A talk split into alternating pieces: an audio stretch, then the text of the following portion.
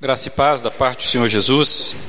Espero que você já tenha sido alimentado por aquilo que você cantou, por aquilo que você ouviu, pelas orações que já foram feitas neste local. Espero mesmo que você saia daqui hoje muito mais próximo da realidade de Jesus Cristo na sua vida do que você desde quando você entrou aqui.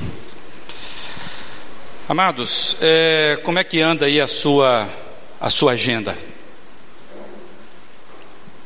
Começou o ano e nós estamos aqui no segundo encontro do ano. E hoje eu queria pensar rapidamente sobre algo que eu estou chamando de trabalhando na perspectiva do descanso. Ou podemos inverter a frase: descansando na perspectiva do trabalho. Nós já estamos no segundo encontro do ano e no domingo passado nós estivemos aqui falando sobre a sensatez que Jesus, é, através de três parábolas, ele nos ensina e nos chama a atenção sobre o risco que é da gente viver de forma insensata. E nós então olhamos três parábolas naquela ocasião e descobrimos que Deus condena a insensatez. Na primeira parábola, nós olhamos as duas casas, está lá em Mateus 7, aquela casa edificada sobre a rocha e aquela casa edificada sobre a areia. E nós vimos ali o risco de uma vida sem planejamento.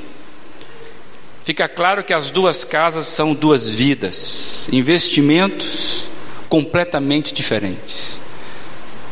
A outra parábola que nós vimos é a chamada do rico insensato, está lá em Lucas capítulo 12. E nós vimos ali o risco de um planejamento com foco errado. Se na primeira parábola o que determinou a condenação de uma das vidas foi a falta de planejamento, nesta parábola nós vemos que houve planejamento. O rico, ele de certa forma, ele foi prudente em planejar a sua vida, só que o problema dele foi o foco do seu planejamento ele estava focando de forma errada. E aí ele foi chamado por Deus de insensato. Eu acho que é o, é o insensato mais estruturado que existe na Bíblia, porque o cara conseguiu ser estruturado, conseguiu ter planejamento, só que a Bíblia chama ele de louco, de insensato. Então a gente chegou à conclusão que não é o planejamento que salva a gente.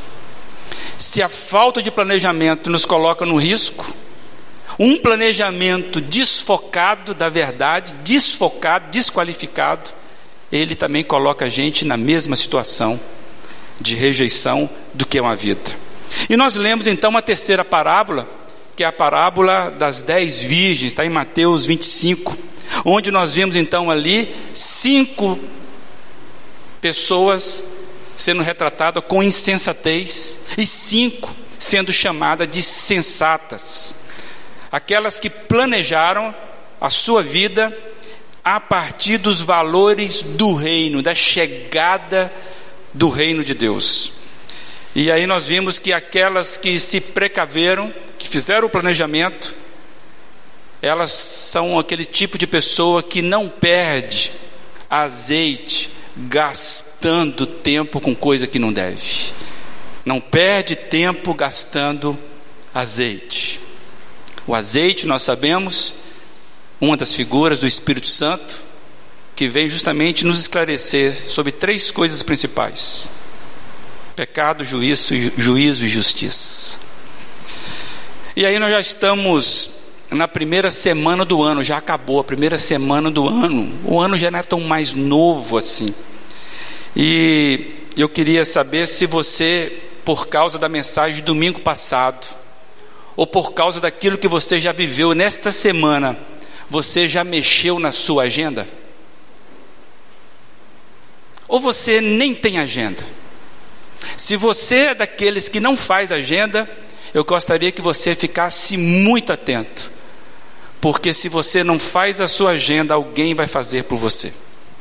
E segundo, você é daqueles que faz agenda, planejamento, eu pergunto, como é que foi a primeira semana? E eu queria dizer para vocês que nesta minha primeira semana do ano, a agenda da nossa família, minha família, já foi bem chocolhada. Foi mexida bastante. Eu queria compartilhar com vocês rapidamente algumas coisas. Domingo passado nós estivemos aqui orando pela minha filha, a Lígia. Vocês se lembram?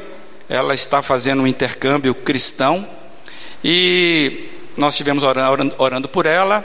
E o ano passado nós gastamos boa parte do ano por causa deste intercâmbio que ela está vivendo hoje. Amados, foram várias decisões, vários formulários para preencher, foram várias mensagens, telefonemas, viagens. Tivemos que providenciar é, um visto específico para poder entrar lá como estudante. Nós fizemos vários, vários, vários, várias, várias coisas de planejamento para que o intercâmbio acontecesse. E nós contactamos várias pessoas, e quando então estava tudo arrumado para a viagem, nós tínhamos todos os contatos das pessoas que iriam recebê-la lá, assim que ela colocasse o pé no aeroporto. Nós já sabíamos quem iria, o telefone, tudo certo, organizado, todo mundo acompanhando ela lá. Fizemos tudo o que era preciso para que houvesse essa possibilidade da nossa filha, menor de idade, viajar sozinha para o exterior. E aí trabalhamos em cima disso e estávamos tranquilos, nós tínhamos orado em Deus, Deus nos mostrou claramente esse, esse momento era para Lígia viver mesmo. E nós estávamos tranquilos porque o que tínhamos para fazer nós fizemos, fizemos isso em oração inclusive. Estavam muito tranquilos. Vocês conhecem a minha esposa, estavam muito tranquilos. Dá para vocês dar um descontinho nessa frase aí. O que eu quero dizer é que nós planejamos tudo, só que não foi tudo. Tudo que nós fizemos não foi tudo, porque não foi suficiente para controlar algumas variáveis sobre a qual nós não temos controle. E o que acontece? A Lígia embarcou em Florianópolis, simplesmente o voo dela seguiria para São Paulo, tudo certo, aquele lágrimas nos olhos, tudo certinho, embarcou, e ela iria passar alguns, alguns, algumas horas ali em São Paulo até embarcar definitivamente. Só que aconteceu é que o voo dela foi sendo atrasado, sendo comunicado que estava sendo atrasado de hora em hora. Só que nós não tínhamos resposta nem informação devida do que estava acontecendo. Aí vocês imaginam que durante todo esse momento que adia por mais uma hora, adia por mais uma hora, adia por mais uma hora, e aquela começou a ter algumas confusões lá no aeroporto, imagina isso. E nós aqui do lado de cá, quilômetro de distância, sem ter uma comunicação efetiva com a companhia, o que estava acontecendo, a gente sem saber de fato, é, angustiado por isso, porque era uma experiência que não estava programado para a gente. E eu queria compartilhar então, vou ler o que eu escrevi assim que o negócio acabou, só para vocês terem uma ideia. Eu resolvi escrever isso e eu mandei lá no WhatsApp da nossa família. Só para a nossa família eu vou compartilhar com vocês aqui. Com 16 horas e 1 minuto de atraso, 24 horas de aeroporto, infinitas ligações sem respostas para companhias aéreas, aeroportos, infraero, ANAC, uma prosa, uma prosa em inglês com a central americana da American Airlines, um bendito número que ninguém atendia depois de várias tentativas. Mensagem postada no Facebook da companhia, só me responderam depois que tudo já tinha passado. Acionamento do pessoal da, do intercâmbio aqui no Brasil, vários momentos de tensões, o voo sendo remarcado de hora em hora, gerando 25 mensagens automáticas do status do voo no meu e-mail. amigos sendo, sendo contatados na madrugada, uma avó inquieta querendo saber notícias a toda hora, um chá de cadeira no traslado de ônibus para o hotel às quatro da manhã, uma noite em claro, ligações, uma ligação às seis da manhã para a companhia aérea para confirmarmos a remarcação do voo, um café da manhã farto de ovos, estou falando da Lígia, filas, filas nos vários check-ins, gastos com 3G, um almoço, relax. E ufa, a Lígia finalmente conseguiu embarcar às 15 horas do dia seguinte. Uma certeza: ganhamos mais experiência e a convicção de que dependemos mesmo é do Senhor. Também nossa gratidão aos amigos que acompanharam torcendo conosco. Dá para imaginar aí o coração da mãe nesse negócio todo? E eu fiquei pensando aquela noite que nós passamos toda em claro, no dia seguinte eu já tive que trabalhar, e eu fiquei pensando algumas coisas que eu queria compartilhar com os amados. Primeira coisa, eu vou ler um texto, na verdade, mais de um, que ainda bem que nós tínhamos planejado antes. Ainda bem. Porque nós fizemos isso em oração, fizemos tudo o que estava a nosso alcance, nós estávamos tranquilos em Deus sobre esse movimento. E enfrentar uma situação que sai do nosso controle, como foi essa que aconteceu, quando você já tomou todas as providências de forma antecipada, isso te posiciona melhor do, de, durante ou diante da situação. Deu para entender isso? Se você fez tudo que caberia você fazer, e você agora está diante da situação que você não controla, e isso te posiciona melhor, muito mais do que se você por acaso não tivesse feito o dever de casa. E eu, eu queria que vocês permitam compartilhar então o que nós aprendemos com tudo isso. Primeiro, eu descobri que aquela noite era a noite do nosso exercício de descansarmos em Deus. Aquela noite nós descobrimos que era um exercício particular da nossa família de descansarmos em Deus. E isso envolvia ficarmos acordados acompanhando a nossa filha. Parece um contrassenso. Nós estávamos a quilômetro de distância e sabíamos muito qual que era o nosso dever enquanto pais. Nós sofremos, nós nos angustiamos, mas nós sabíamos que estávamos fazendo o melhor que podíamos fazer naquela situação. Nós passamos uma noite em claro, porque era para passar a noite em claro. Vocês estão entendendo isso? Deus estava nos ensinando que descansar nele não tem nada a ver com ser irresponsável. Descansar em Deus não tem nada a ver em ser irresponsável.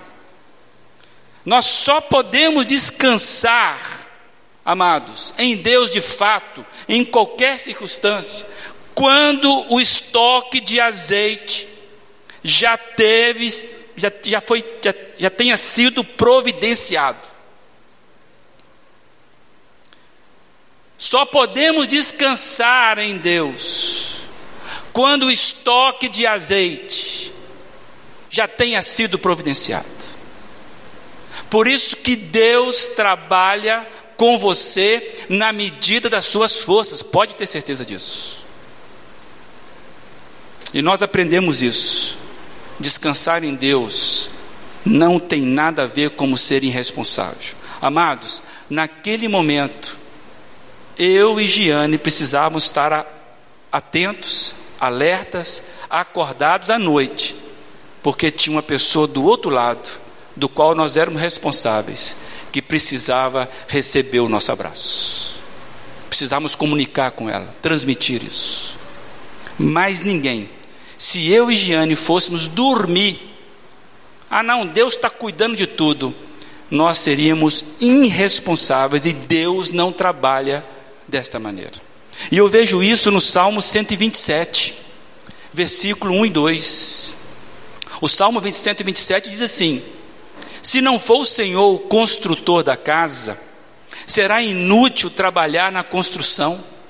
Se não é o Senhor que vigia a cidade, será inútil a sentinela montar guarda. Será inútil levantar cedo e dormir tarde, trabalhando arduamente por alimento. O Senhor concede sono àqueles que ama. Eu queria ler em outra versão, porque parece que eu estou lendo um contrassenso do que eu acabei de falar. E eu queria justamente trabalhar nessa questão. Na outra versão, na João Ferreira de Almeida, está assim: Se o Senhor não edificar a casa, em vão trabalham os que edificam. Se o Senhor não guardar a cidade, em vão vigia a sentinela. Inútil vos será levantar de madrugada, repousar à tarde, comer o pão das dores, de dores, pois assim dá ele aos seus amados o sono. E eu quero ler em outra versão ainda, na Bíblia Católica, que eu achei uma expressão muito legal aqui. Se o Senhor não edificar a casa, em vão trabalham os que a constroem. Se o Senhor não guardar a cidade, debalde vigiam as sentinelas. Inútil levantar-vos antes da aurora e atrasar até a alta noite o vosso descanso, para comer o pão de um duro trabalho, pois o Senhor o dá aos seus amados até durante o sono. Essa versão é boa. Eu queria que você orasse comigo. Senhor Deus, estamos diante da tua palavra. E diante dela nós queremos ser alimentados pelo Senhor. O desafio dessa noite, ó Deus, é um aprendizado de alma. Que o Senhor possa falar conosco, se compadecer de mim. Ó Deus, e vem mais uma vez nos salvar para a honra e glória do Senhor. Amém. O que, é que o texto está dizendo? O texto está dizendo exatamente isso.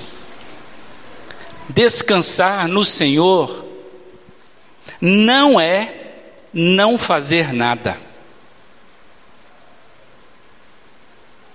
Descansar no Senhor não é você ficar de braços cruzados. O texto fala que tem trabalho do construtor. O texto fala que alguém construiu a casa. O texto fala que tem jornada de serviço do vigia. E esse texto está ensinando o seguinte: que não é você não fazer nada que significa você descansar no Senhor. Não. É quando você já fez o que você devia fazer. E você sabe que se o Senhor não entrar, aí você vai ser inútil o seu trabalho.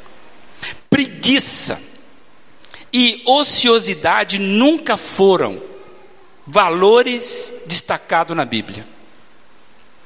Ninguém foi chamado por Deus para não fazer nada. Ociosidade, preguiça, não é os valores, não são valores que a Bíblia nos diz que nós devemos seguir.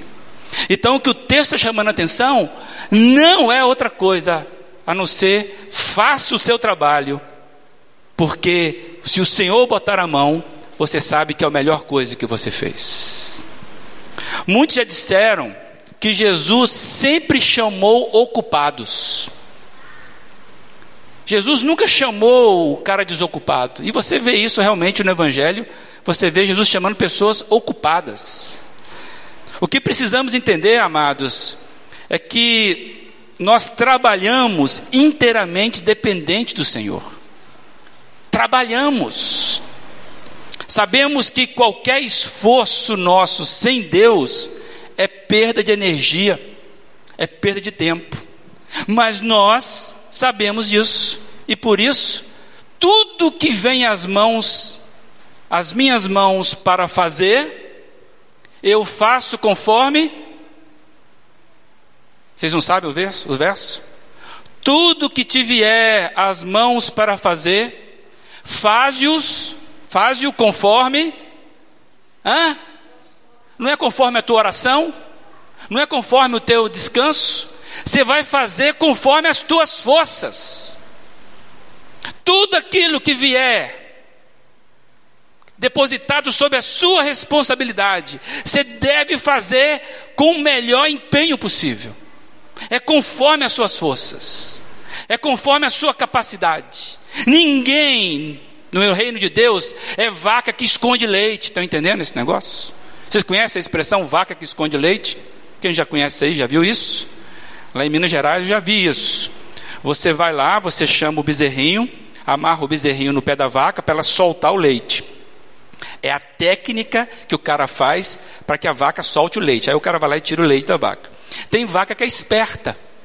Tem vaca que ela esconde o leite em uma das tetas. Aí ela está reservando para o filhote. Então, essa técnica de chamar o bezerrinho pelo nome, que é o nome da vaca, isso faz com que ela se relaxe e aí ela solta o leite. Cristão não é vaquinha que esconde leite quando ele tem responsabilidade para fazer, porque a Bíblia não lida com preguiçosos. Tem muita gente que não faz o dever de casa, tem muita gente que não faz o mínimo necessário e acha que Deus tem a obrigação de abençoar. Não vai. Acho que todos nós aqui, com exceção de algumas crianças, com exceção de algumas crianças, todos nós aqui sabemos ler. Certo?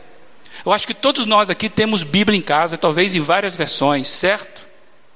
Todos nós aqui sabemos que ler a palavra de Deus é sempre edificante para a nossa alma. Então vou dizer uma coisa: você quer conhecer da palavra de Deus? Desliga a televisão. Pode ser o melhor pregador que está fazendo, porque nada substitui a sua devoção pessoal. E nenhum anjo vai fazer isso para você. Nenhum anjo. Você não vai aprender do caráter de Deus sem você buscar nele. Não vai aprender. Não tem jeito. Por isso que eu estou dizendo, nós precisamos entender que o nosso trabalho, ele nunca vai ser em vão quando é feito no Senhor. E a Bíblia nos trata de nos ensinar isso. Precisamos aprender com as parábolas de Jesus, que nos ensinam que a nossa agenda precisa ser construída sob a perspectiva da eternidade, que nem foi ali as cinco das virgens. A outra coisa que a gente aprendeu, então a primeira coisa que a gente aprendeu é que Deus, Ele nos ensina a descansar e não sermos irresponsáveis. Passar uma noite em claro não é falta de fé, se você sabe que aquela noite você precisa passar em claro. A outra coisa que nós aprendemos com esse episódio da nossa filha é que Deus está interessado na nossa agenda, pois somente Ele sabe lidar perfeitamente com o tempo. Sabe por que Deus está interessado na sua agenda, no seu planejamento, nas coisas que você faz? no que você vai fazer amanhã, porque somente Deus sabe lidar perfeitamente com o tempo. Nem eu, nem você sabemos lidar de forma perfeita com o tempo. Já estamos na segunda semana do ano. Se você está esperando o ano começar para fazer alguma coisa do planejamento, você já perdeu oito dias. E talvez você ainda não se preocupou em olhar com prudência para a sua agenda, para o seu planejamento. Onde é que você vai chegar no final do ano? Aonde? Vai ser a mesma pessoa que começou o ano, fazendo as mesmas coisas. Alguém disse que Einstein falou isso, que é burrice, é insensatez querer resultados diferentes fazendo as mesmas coisas. Se você quer resultado diferente na sua vida, muda as variáveis.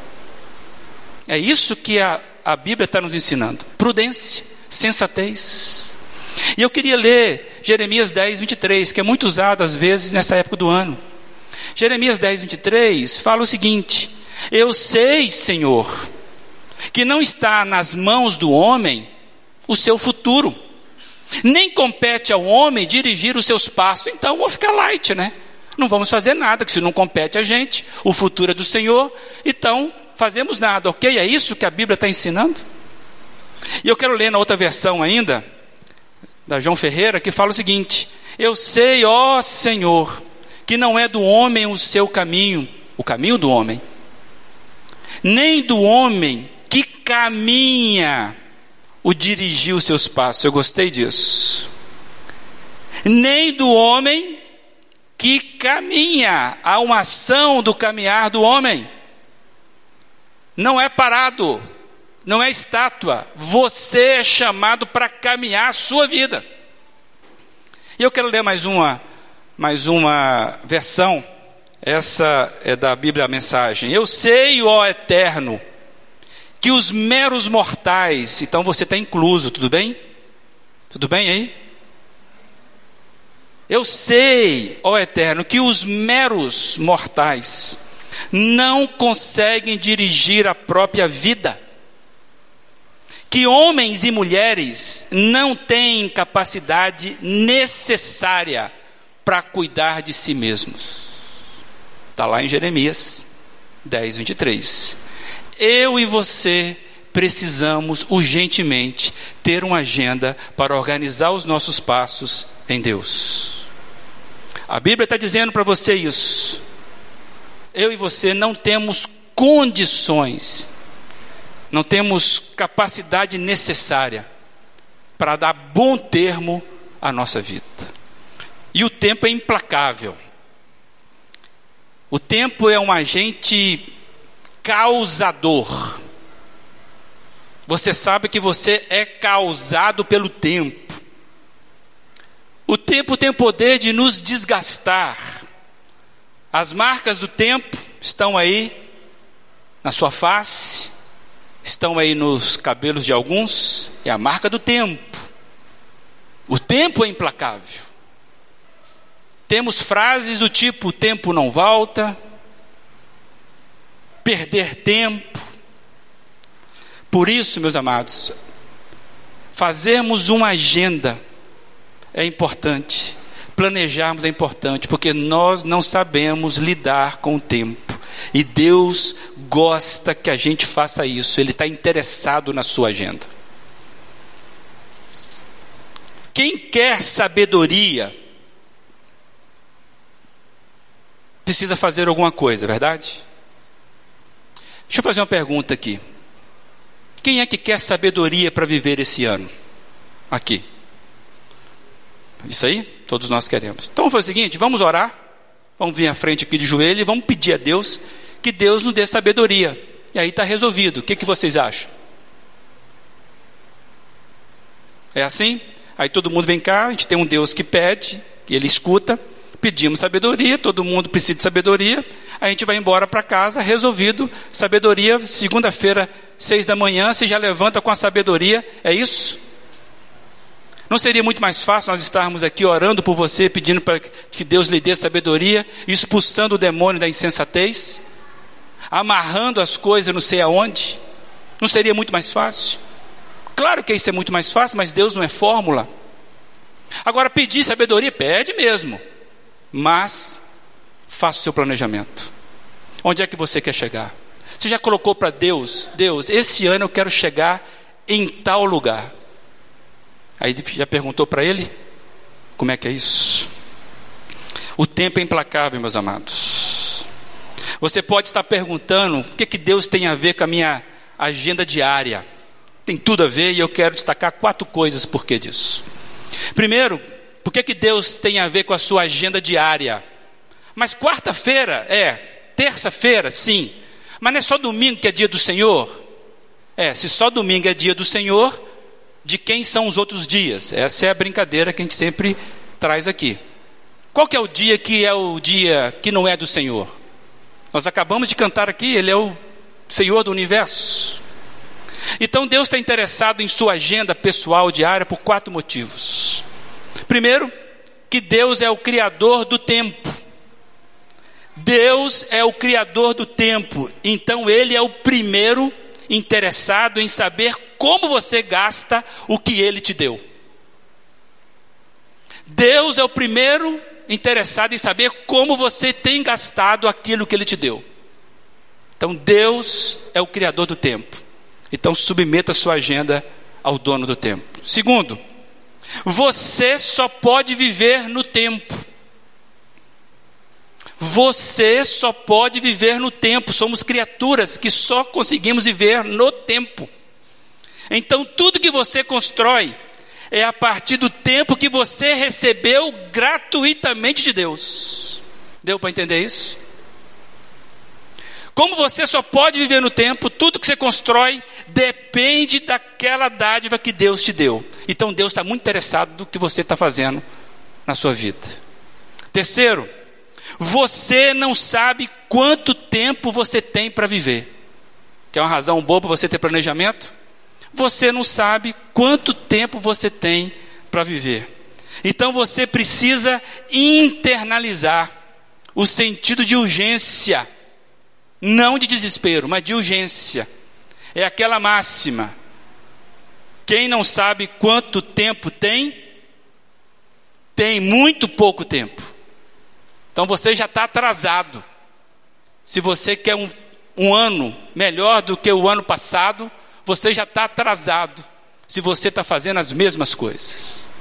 Então, Deus é o Criador do tempo, por isso que está interessado na sua agenda. Você só pode viver no tempo. Então, Deus está querendo saber o que, que você constrói com aquilo que Ele te deu. Você não sabe quanto tempo você tem, então ande logo, que você não sabe até quanto você vai estar aqui para fazer alguma coisa. E quarto, você não consegue controlar as circunstâncias da vida. Você não consegue controlar as circunstâncias da vida. Então, você depende exclusivamente da ação de Deus. Por isso, nós ficamos ansiosos, pois não damos conta de controlar a vida. Por isso que você precisa ter o seu planejamento, aonde você quer chegar. Cristo não conta com pessoas que não querem ou não sabem para onde vão. Jesus sempre falou assim: Você quer me seguir? Não é isso que ele falava? Siga-me, e eu vou mudar a sua forma de ver a vida. Você era pescador de peixe, passa a ser pescador de homens, não é isso? Ele vê alguém trabalhando e fala assim: Vem, segue-me. Essa pessoa abandona e passa a seguir Jesus. Quem quiser vir após mim, precisa negar a si mesmo, tomar a cruz, ou seja, precisa morrer para você mesmo, para viver uma nova vida. Por isso você precisa de agenda, para você se lembrar disso. O cristão não conta com sorte ou com acasos. A última música que o cristão pode cantar é aquela do tipo: O acaso vai me proteger, enquanto eu andar distraído. O que, que, é isso? Isso é loucura. Isso é aquele cara que está investindo a vida no, na linha de frente do maior risco possível. O cristão não conta com sorte. O cristão não conta com acasos. Cada cristão precisa saber que a sua vida não está jogada ao destino. Não somos prisioneiros do destino. Somos servos do Deus Altíssimo, a quem podemos recorrer. E esse Deus que você vê na Bíblia, ele já fez inclusive o tempo voltar por causa de servos dele. Então Deus está preocupado com você e você sabe que você não está jogado no universo sem resposta. O que eu estou dizendo aqui, meus amados, são princípios de valor, são valores. Em síntese, o que está em jogo é quanto do princípio do valor de Deus, de Jesus, está sendo ajustado na minha agenda. O quanto do princípio de valor de Jesus vem moldando os meus princípios de valor. Hoje cedo nós tivemos aqui, lendo o capítulo 10 de Atos, e nós vemos como é que Deus começa a desconstruir a teologia de Pedro. Pedro estava muito certo de que ele era um cara que fazia tudo certo para agradar a Deus. Mas Pedro precisava reconstruir a teologia dele. Se nos últimos dois anos, cinco anos, você não reconstruiu a sua teologia, me desculpa, eu tenho a impressão que o seu Deus é uma estátua. Porque durante a minha caminhada eu fui forçado a enquadrar a minha teologia em vários momentos. Não cabe Deus dentro da minha teologia. Eu fico querendo amarrar Deus, ele fica sempre sobrando parte para um lado parte para o outro. É esse tipo de vivência que Deus vai fornecendo para a gente, com liberdade de conhecê-lo. Ano novo, tempo novo, somente conhecendo um Deus novo, gente. Conhecendo coisas que você não conheceu de Deus. Se for preciso passar a noite em claro, passe. Se for preciso dormir, porque você não tem mais o que fazer, vá dormir. Princípio de valor. Tinha um hino das antigas, ainda tem, né? O hino existe. Que a gente cantava, que é mais antigo aqui, talvez vai lembrar. Que diz assim: Que segurança sou de Jesus. Aí ele diz lá: Canta minha alma, rende-lhe sempre ardente louvor. Amados, incerteza sim, insegurança não.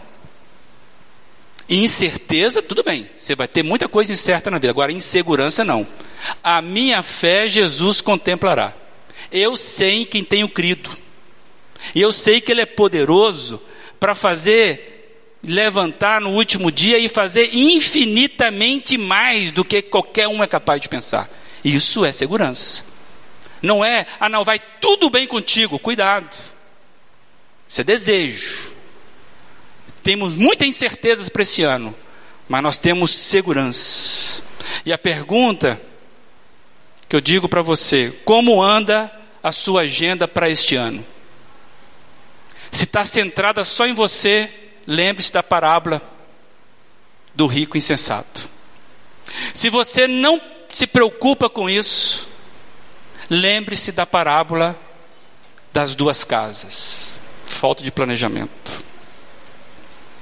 Você precisa pensar no que você vai ser esse ano, sabe por quê?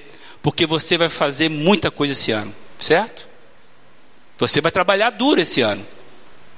Você vai se esforçar bastante esse ano, não vai? Você vai vai garimpar um monte de coisa esse ano, vai ou não vai? Então, amados, pois vocês sabem que no Senhor o trabalho de vocês não será inútil. 1 Coríntios 15, 58. Pois vocês sabem que no Senhor o trabalho de vocês não será inútil. Quer ganhar a vida? Submeta sua agenda ao Senhor Jesus. Porque você vai passar a vida sabendo que não é inútil o seu trabalho.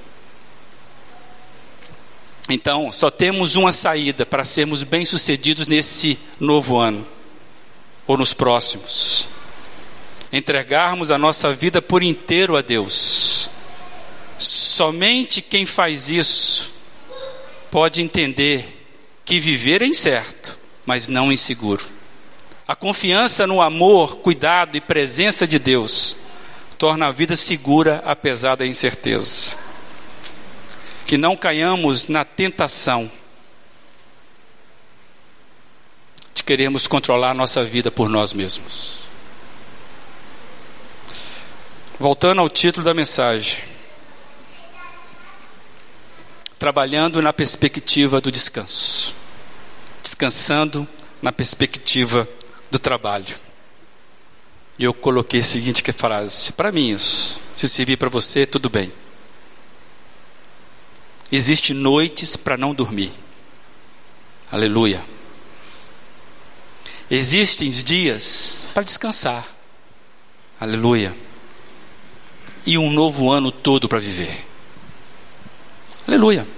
Mesmo que Deus me ceifa amanhã. Mas esse é meu propósito. Então eu não lamento a noite que eu passei em branco, porque eu aprendi muito. E eu percebi o seguinte: Deus vai me visitar E ele vai pedir sensatez que eu entregue para ele a minha agenda. E ele vai riscar algumas páginas. Ele vai trocar algumas coisas. E graças ao amor dele, você vai dizer: Louvado seja o nome do Senhor, porque ele está bagunçando a minha agenda. E eu só posso ser sensato em Deus. Meu trabalho não é vão, não é inútil quando ele é feito no Senhor. Você vai trabalhar muito esse ano. Faça isso no Senhor. Faça isso no Senhor. Amém, amados? Você já tem agenda? Ou nem passou pela tua cabeça? Onde é que você vai chegar esse ano? Eu queria que você mentalizasse com você aí pelo menos duas coisas que você sabe que você precisa sair da inércia. Duas coisas em Deus. Depois você escreve isso para sua cabeça, sua mente, sua alma lembrar. E se você puder, depois compartilha aí com o cônjuge, com o namorado, com o amigo. Mas, por favor, não seja o mesmo. Não seja o mesmo. Aquele que é nascido em Deus é nova criação. Coisas velhas vão ficando para trás, eis que surgem coisas novas, novas descobertas em Deus. A gente trabalhou aqui esse ano que passou algum tema do tipo assim: prepare-se para viver boas surpresas de Deus. Porque se você se relaciona com Deus infinito, um Deus todo-poderoso, é claro que Ele vai te surpreender. Então se prepare para isso. E é a melhor coisa do mundo.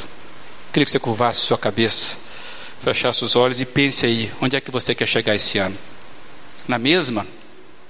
Os mesmos vícios de linguagem, as mesmas preguiças, não consegue perdoar, guardando o mesmo rancor há anos. Crente guardando rancor há anos. A vida nunca está boa, criticidade em alta. Já está com oito dias e você só reclamando. Que Deus lhe convença naquilo que você precisa, aquilo que eu preciso ser mudado. Deus, amado Pai, Toma a nossa agenda de nós, ó Deus, e nos ensina a reescrevê-la no Senhor. Porque se não for assim, ó Deus, inútil vai ser o nosso trabalho. E nós queremos ser contados entre os sensatos e não entre os insensatos. Por isso, Pai amado, nos convence de pecado, de justiça e de juízo e nos ensine a escrever a melhor agenda que nós podemos fazer. Que o nosso tempo seja gasto diante do Senhor, para a honra e glória de Jesus Cristo. Amém? Deus abençoe mesmo a sua vida.